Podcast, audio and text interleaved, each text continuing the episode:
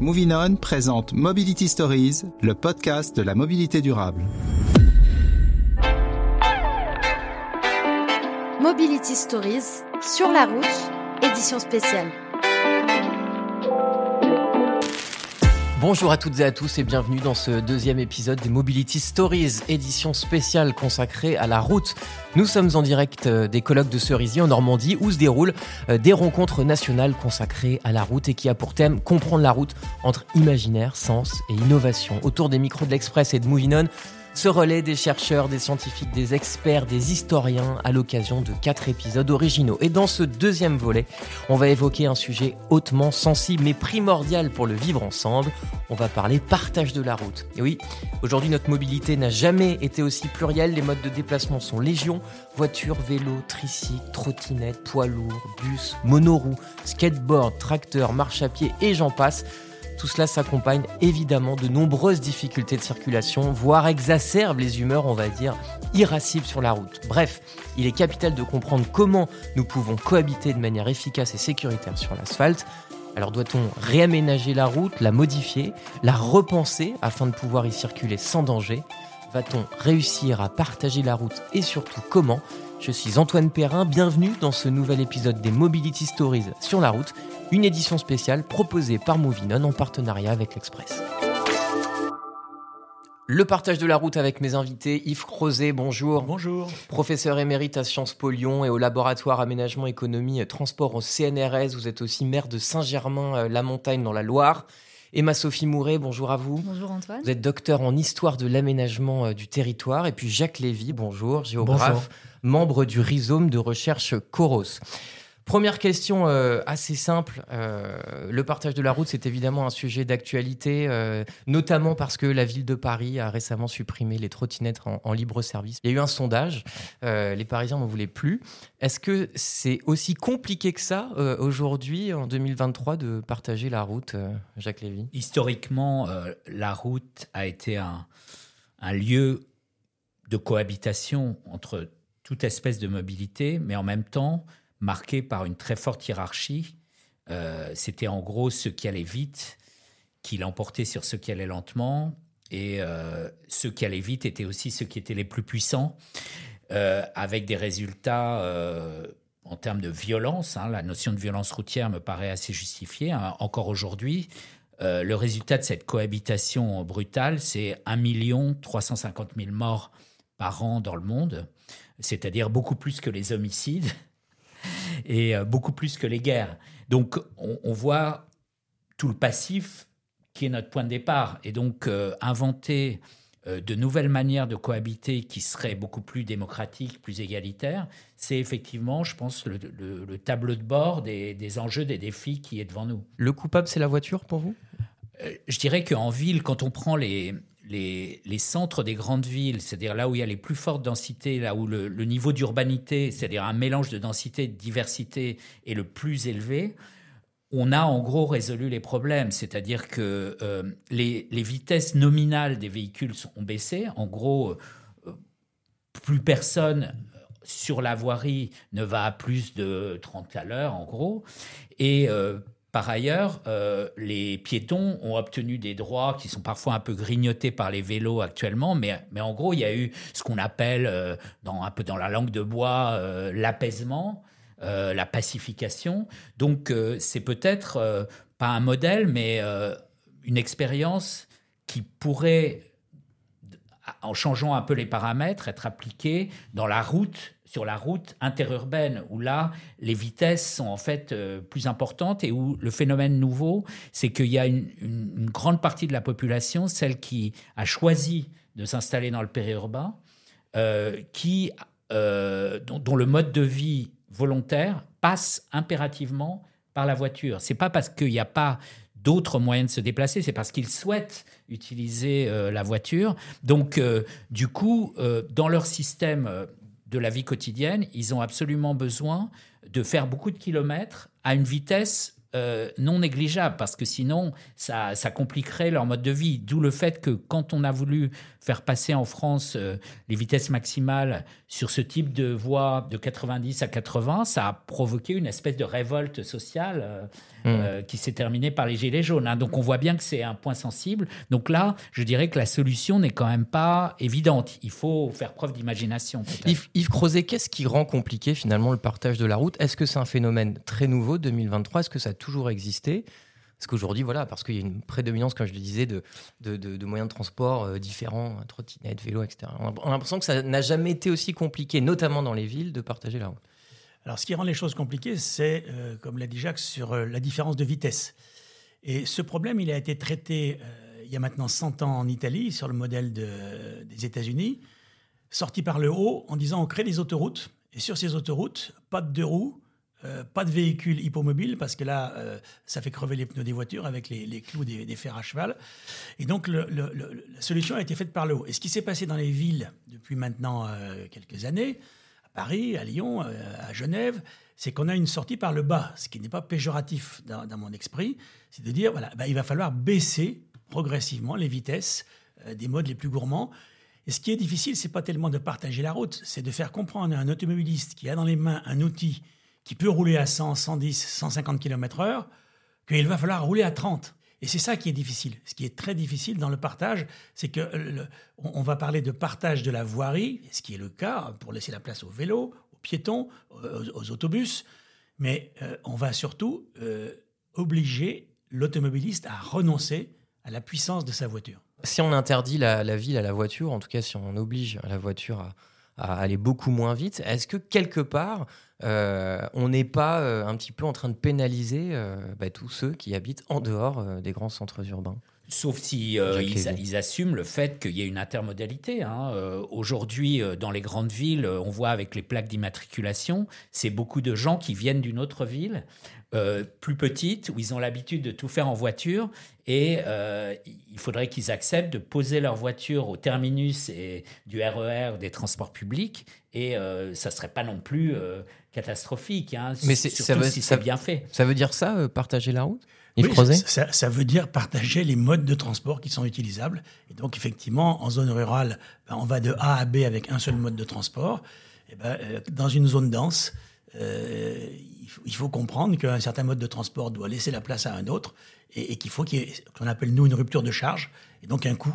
Euh, et c'est bien pour ça que certains, euh, Gilles Savary parle de ville inaccessible et c'est aussi pour cela que vous avez une, partie de la population qui se débrouille pour ne plus jamais aller en ville mmh. parce qu'elle vit et elle travaille en dehors de la ville et la ville est considérée comme un endroit inaccessible.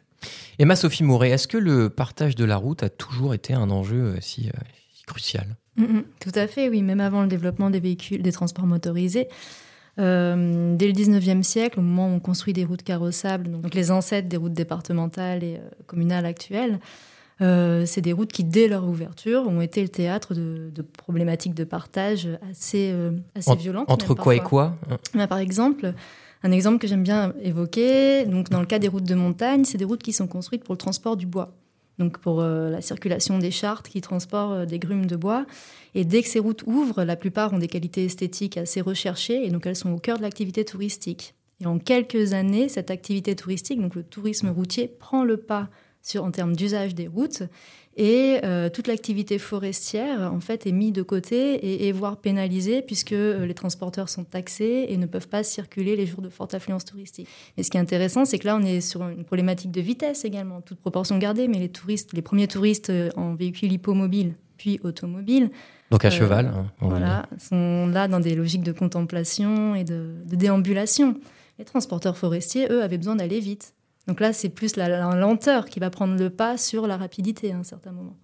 Donc à l'époque, il y avait déjà euh, des crispations autour de moi, je suis en voiture et toi, tu es à cheval et tu me poses problème sur la route.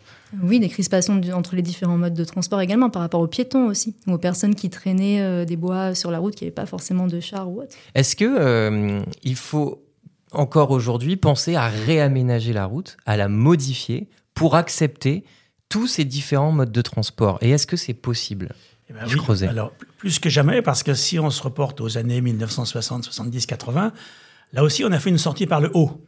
C'est-à-dire que quand on avait un problème sur une route, on en crée une nouvelle. On faisait un contournement, on faisait une autoroute, on élargissait, etc. Aujourd'hui, pour tout un tas de raisons financières, environnementales, climatiques, construire de nouvelles routes n'est plus vraiment à l'ordre du jour, sauf, sauf localement. Donc la rareté de l'espace vière, de l'espace de voirie, euh, va être de plus en plus ressentie, d'autant plus que le parc automobile continue à augmenter, plus de 40 millions de voitures, plus les véhicules légers, plus les poids lourds, et que d'autres véhicules, comme vous l'avez dit en, introduction, apparaissent. Les vélos, les vélos électriques, etc. Donc la concurrence pour le partage de la voirie va s'aiguiser, et comme pour l'instant la plupart des voiries, je ne pense pas aux villes ici, mais aux départements, sont des voiries qui sont essentiellement faites pour les camions et les voitures. C'est sur cette voirie-là qu'il va y avoir une pression très forte pour créer des parcs de covoiturage, peut-être des voies réservées au, covoiturage, aux poids lourds, euh, ou des voies euh, spécifiques pour les vélos. Et donc, on, le voit, plusieurs départements sont en train d'avancer dans ce sens-là. Et les, les conflits qu'on a eus en ville, dans certaines villes où on a réduit la voirie pour mettre les autocars, on va les retrouver demain dans les zones périurbaines ou certaines zones rurales. Et ma Sophie Moret Oui, mais toutes les routes, de toute façon, ne sont pas aménageables. Euh, il y a certaines routes qui sont d'ailleurs classées en tant que grand site ou etc. d'un point de vue architectural et on ne peut pas faire ce qu'on veut dessus. Et puis, il y a certains territoires qui ne désirent pas euh, agrandir leur route Mmh. puisque ça peut être aussi un moyen de réguler le trafic dans la commune, un moyen de diriger des pratiques touristiques et pas se retrouver avec ce qui peut être qualifié de tourisme de masse. Donc euh, je ne pense pas que l'aménagement soit une solution euh, systématique. Et quoi alors? Quelles seraient les solutions pour réussir enfin à partager la route? Est-ce que on peut en profondeur la modifier, notamment pour euh, les mobilités douces? je pense évidemment aux pistes cyclables. Hein. Je ne sais pas si la France est en retard, mais il y en a moins que dans certains autres pays européens. Ça, c'est une solution? Oui, alors effectivement, le, vélo, le vélo assistance électrique se développe euh, rapidement dans, les jeunes générations, y compris maintenant dans des zones qui ne sont pas forcément extrêmement denses. Mais la difficulté, encore une fois, c'est bien de, changer le comportement réflexe. Euh, ce qui se passe aujourd'hui dans les villages qui ont mis en place des systèmes d'écluses, donc des systèmes où la voirie est, divisée par deux et on ne peut pas se croiser. Mmh. On est obligé de s'arrêter, c'est pas un ralentisseur, mais on est obligé de s'arrêter pour laisser passer celui qui vient en face. Ça, petit à petit, ça change l'état d'esprit du conducteur. Parce que l'état d'esprit du conducteur, il sait aujourd'hui que quand il arrive dans un village, il aura ou un système d'écluse ou un ralentisseur. Donc, et, ça, petit à petit, bah, bah, quand il arrive sur le ralentisseur, il sait qu'il est à 20 ou 30. Pour peu qu'il y ait un passage côté sur le ralentisseur, ça va pas lui poser un problème de s'arrêter si un piéton arrive. pour laisser passer le piéton. C'est une question que je voulais poser à Emma Sophie Mouret d'ailleurs, parce que le coût de la route c'est important quand on parle de partage de la route. Mm-hmm. Euh, je crois que c'est vous qui m'avez dit euh, ou qui dites que euh, il faudrait payer à l'usage en fait. Mais ça tout, pour le cas des routes vicinales et donc les anciennes départementales, c'était le cas. On payait à l'usage. Plus on détériorait la route, plus on devait s'acquitter de taxes industrielles, ça s'appelait. Elles étaient calculées en fonction, pour les transporteurs forestiers, du, tonnage transporté et du nombre de kilomètres parcourus. Alors, ça avait aussi un effet euh, négatif dans le sens où les petits exploitants ne pouvaient pas s'acquitter de ces hmm. taxes-là. et du coup, ça a vraiment restructuré l'économie forestière aussi. Donc, il faut repenser, en différer les effets de ces mesures qui peuvent avoir euh, des impacts sur des personnes plus modestes, des usagers plus modestes. Mais s'il y avait une euh, taxe à l'usage de la route, euh, est-ce que ça, bah, définitivement, euh, ça permettrait pas euh, de partager un peu mieux la route puisqu'il y aurait moins de voitures de fait? Bon, c'est un peu le problème des taxes sur les poids lourds en fait, puisque leur impact sur la détérioration des conditions de roulage, bon, il est mesuré. On voit que c'est plus que proportionnel au poids, donc c'est pas une piste nouvelle. Mais effectivement, il y a euh, toujours le problème de, de savoir euh, comment on équilibre entre euh, la solidarité générale de la société pour offrir un service universel et puis le coût spécifique des gens qui consomment plus. Est-ce qu'il doit y avoir des, des malus C'est effectivement avec l'émergence des voitures électriques, le problème va se poser puisqu'on on avait, on avait un levier qui était euh, lié au fait qu'il y avait des voitures plus ou moins polluantes. Donc c'était assez tentant de, faire payer plus les plus polluants. Si, euh, en supposant que ça s'équilibre, c'est pas tout à fait le cas parce que quand même le poids de la voiture euh, joue, mais en même temps ils vont ils vont aussi consommer un peu plus, ça va leur coûter un peu plus cher, mais donc ça pourrait être aussi des taxes sur l'électricité. Hein. Mmh. Mais en tout cas, le problème se reposera de nouvelles manières pour savoir euh, si l'encombrement euh, joue un rôle. En fait, dans, dans les espaces urbanisés, euh, la question de, de la place de la voiture, c'est pas seulement la pollution. hein. Dans les villes américaines, en gros, 90% de la superficie de la ville est occupée par la voirie, euh, que ce soit les voies de, de roulement ou les parkings. Donc, ça tue la ville, en fait. hein. Donc, euh, euh, l'urbaniste euh, barcelonais, avait dit qu'une ville, c'est un équilibre entre ce qu'il appelait les voies et les entrevoies. Et donc, plus on, prend des libertés avec cet équilibre, plus en fait on empêche la productivité propre euh, de la concentration urbaine de jouer son rôle. Donc euh, le, le rôle de l'encombrement, hein, le fait que, que par exemple la surface d'une voiture c'est beaucoup plus grand que la surface d'un piéton, ça, ça pourrait être euh, très bien une base de taxation. Et on n'en a pas parlé, mais c'est évidemment capital. Est-ce que les objectifs de décarbonation de la route, de transition énergétique, ça, ça va pas évidemment rebattre les cartes dans le partage de la route? C'est c'est déjà le cas avec les zones à faible émission, puisque ces zones, elles vont exclure d'abord les véhicules diesel et puis à terme euh, l'ensemble des véhicules thermiques. Donc euh, ce sont des outils qui sont typiquement faits pour que euh, sur la route un certain nombre de véhicules disparaissent, euh, ou interdiction des, interdiction des poids lourds, obligation de faire des livraisons euh, avec des véhicules électriques. Et donc, on, on- voit bien les- les choses, encore une fois, sont déjà engagées.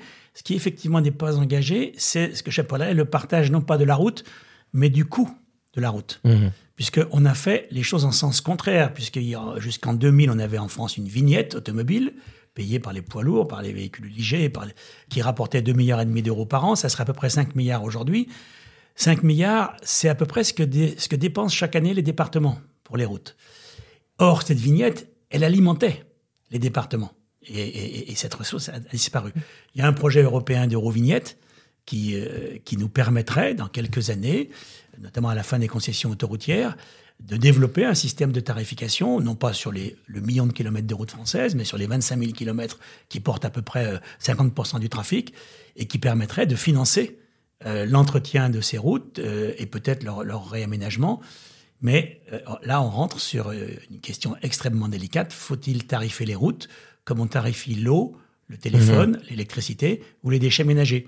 Jusqu'à aujourd'hui, la route est considérée comme un bien commun qui doit être gratuit, euh, exactement comme l'est l'éclairage public. Oui, et puis surtout, euh, si je suis en vélo, est-ce que je paierais, est-ce que je devrais payer autant que celui qui est en camion? J'aurais pas envie, je trouverais ça non, injuste. non, bien Oui. sûr. La question, ce serait de quantifier aussi cette, euh, cette usure et ce, cette- ce prix qu'on devrait payer. Quoi. Donc, ça paraît assez abyssal comme, euh, comme calcul. Mais là, je voudrais rebondir sur ce que disait Jacques tout à l'heure. La question de l'usure, elle est un peu intéressante, surtout maintenant avec le développement de poids lourds, voire très lourds et de convois exceptionnels qui passent sur des ouvrages d'art, donc des ponts qui n'ont pas forcément été prévus pour euh, supporter un tonnage aussi euh, important, qui les usent. Mmh. Et on ne sait pas quantifier cette usure-là. Et euh, l'entretien revient aux collectivités. Et là, on est dans des situations qui sont parfois très complexes parce qu'on a des, un parc d'ouvrages d'art en très très mauvais état qui va aller, euh, dont le mauvais état va aller, euh, va aller en s'empirant. Et on ne sait pas encore comment euh, remédier à cette situation qui de- va devenir un gouffre financier. à un moment donné. C'est une question que j'aurais pu poser finalement il y a, il y a 100 ans. Euh, Va-t-on réussir à partager la route? Est-ce qu'on va y arriver? Alors du coup, je vous pose la question à tous les trois. Et puis quand surtout? Bah, oui, on va y arriver puisque c'est déjà commencé. Donc, en, en tout cas, pour ce qui est du partage physique de la route, c'est déjà commencé et euh, ça va faire hurler un certain nombre de, de- de vieux utilisateurs de la route. Euh, C'est évident que les, les choses ont déjà commencé et que ça va euh, croître et embellir. Et ce sera au détriment de la voiture. hein. Bah, d'une voiture trop rapide, d'une voiture trop puissante, d'une voiture arrogante. hmm. Oui, Jacques Lévy. Oui, partager la route, ça va se faire, mais la route ne sera plus la même à la fin. C'est-à-dire partager la route, c'est changer la route. Et ce sera la conclusion. Merci à tous les trois d'avoir été euh, avec nous pour parler euh, partage de la route. Euh, deuxième volet donc de cette édition spéciale des Mobility Stories sur la route proposée par Movinon en partenariat avec l'Express. Sachez que tous les podcasts Mobility Stories sont disponibles sur vos plateformes d'écoute habituelles comme Spotify, Deezer ou encore Apple Podcast. Pour découvrir tous les travaux de Movinon et pourquoi pas rejoindre l'écosystème mondial de la mobilité durable, rendez-vous sur movinonconnect.com.